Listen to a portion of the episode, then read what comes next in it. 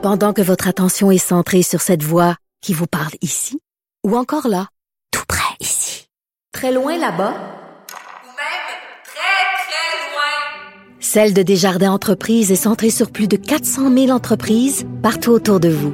Depuis plus de 120 ans, nos équipes dédiées accompagnent les entrepreneurs d'ici à chaque étape pour qu'ils puissent rester centrés sur ce qui compte, la croissance de leur entreprise. IGA est fier de présenter l'émission À vos affaires. Pour économiser sur votre panier d'épicerie, surveillez les offres et promotions de la circulaire disponible à IGA.net chaque semaine. IGA, vive la bouffe et les bonnes affaires. Cube Radio. Les rencontres de l'heure. Nicole Gibaud et Geneviève Peterson. La rencontre Gibaud-Peterson. Salut Nicole. Bonjour Geneviève. Bon, parlons-en de cette bonne nouvelle. D'ailleurs, tu étais dans, dans ce documentaire La victime parfaite auquel je faisais allusion juste avant euh, de, de te parler. Euh, évidemment, je fais référence euh, aux tribunaux spécialisés en, matière de violence sexuelle et conjugale. comment tu as réagi quand tu as su qu'on allait aller de l'avant avec ça et que ça allait être un projet pilote?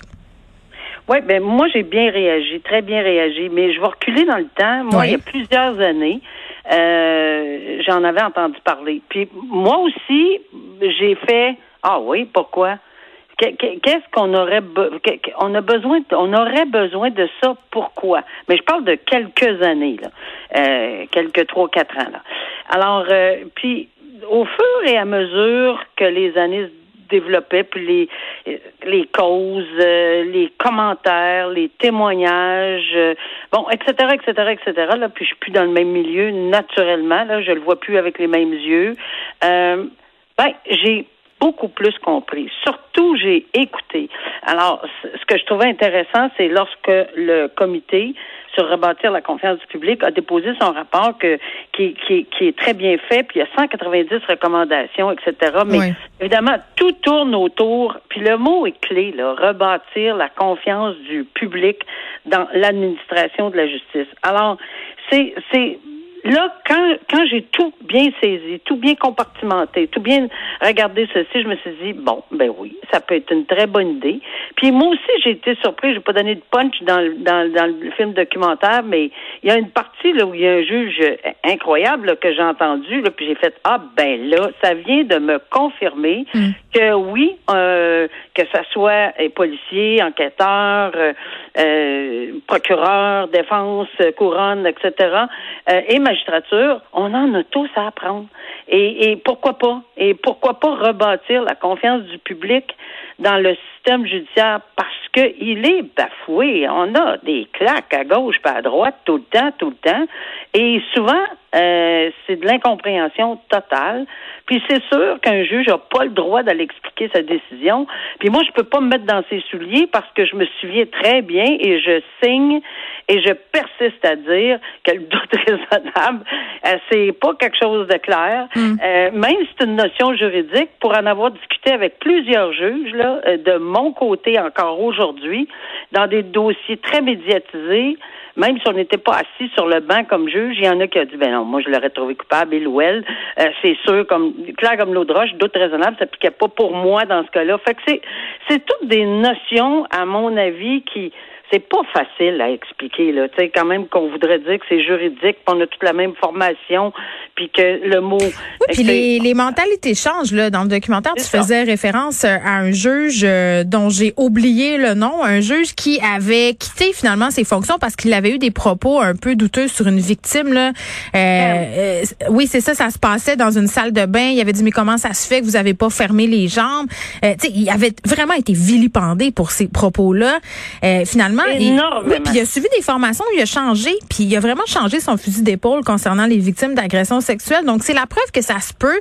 Et ce juge-là avait ces, ces pensées-là parce qu'il manquait de connaissances puis de formation en victimologie. Oui, en victimologie, en trauma, en comment du pourquoi et en tout ça. Puis c'est pas vrai qu'on connaît ça. Là. Je regrette là, ben mais c'est pas vrai. Mais mm-hmm. mais mais puis personne a la vérité absolue parce que personne a subi. Tu sais, des fois, quand on dit ah oui, je comprends. Euh, moi, je me souviens, je donne une, une parenthèse quand j'ai perdu mon père. Les gens me disaient mes sympathies.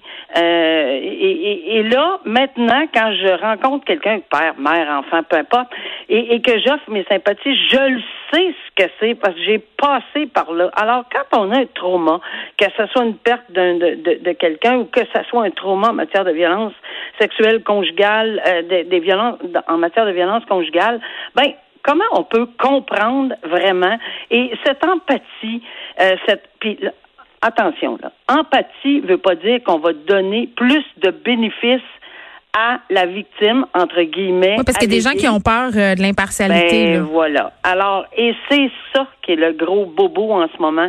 Et je, je, je le comprends. Je, je, je peux comprendre qu'il y a certains procureurs qui vont être très inquiets en disant bon, bon on va rentrer là, là, c'est comme un tribunal de femmes, là, mais c'est pas vrai, là, c'est pas ça qu'on suggère, là.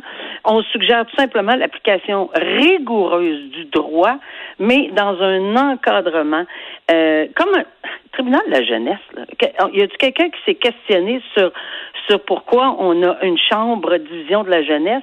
Parce qu'on peut pas mettre ces petits enfants-là dans un contexte comme les autres. Ben la même chose pour des victimes qui, dans le fond, alléguées, qui, dans le fond, c'est tellement privé, c'est tellement difficile, c'est tellement eh, J'en ai entendu des vols à l'étalage, des vols à main armée, j'ai entendu toutes sortes d'affaires, mm. Eh, des, des, causes dans toutes sortes, mais de d'entendre de, des causes en matière de violence conjugale ou d'agression sexuelle, c'est, on est mal. Je, je gigotais sur le banc parce qu'on est mal à l'aise. Il y a du monde qui écoute ça, la greffière. Oui, il y a du huis clos qui est demandé des fois ou des paravents ou peu importe.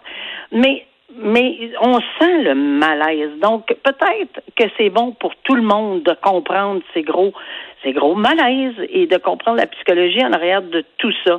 Alors, moi, je trouve que c'est, faut vraiment avoir une ouverture d'esprit, puis de le voir pour le futur. On a, il faut accepter que ça a changé. Tu l'as dit.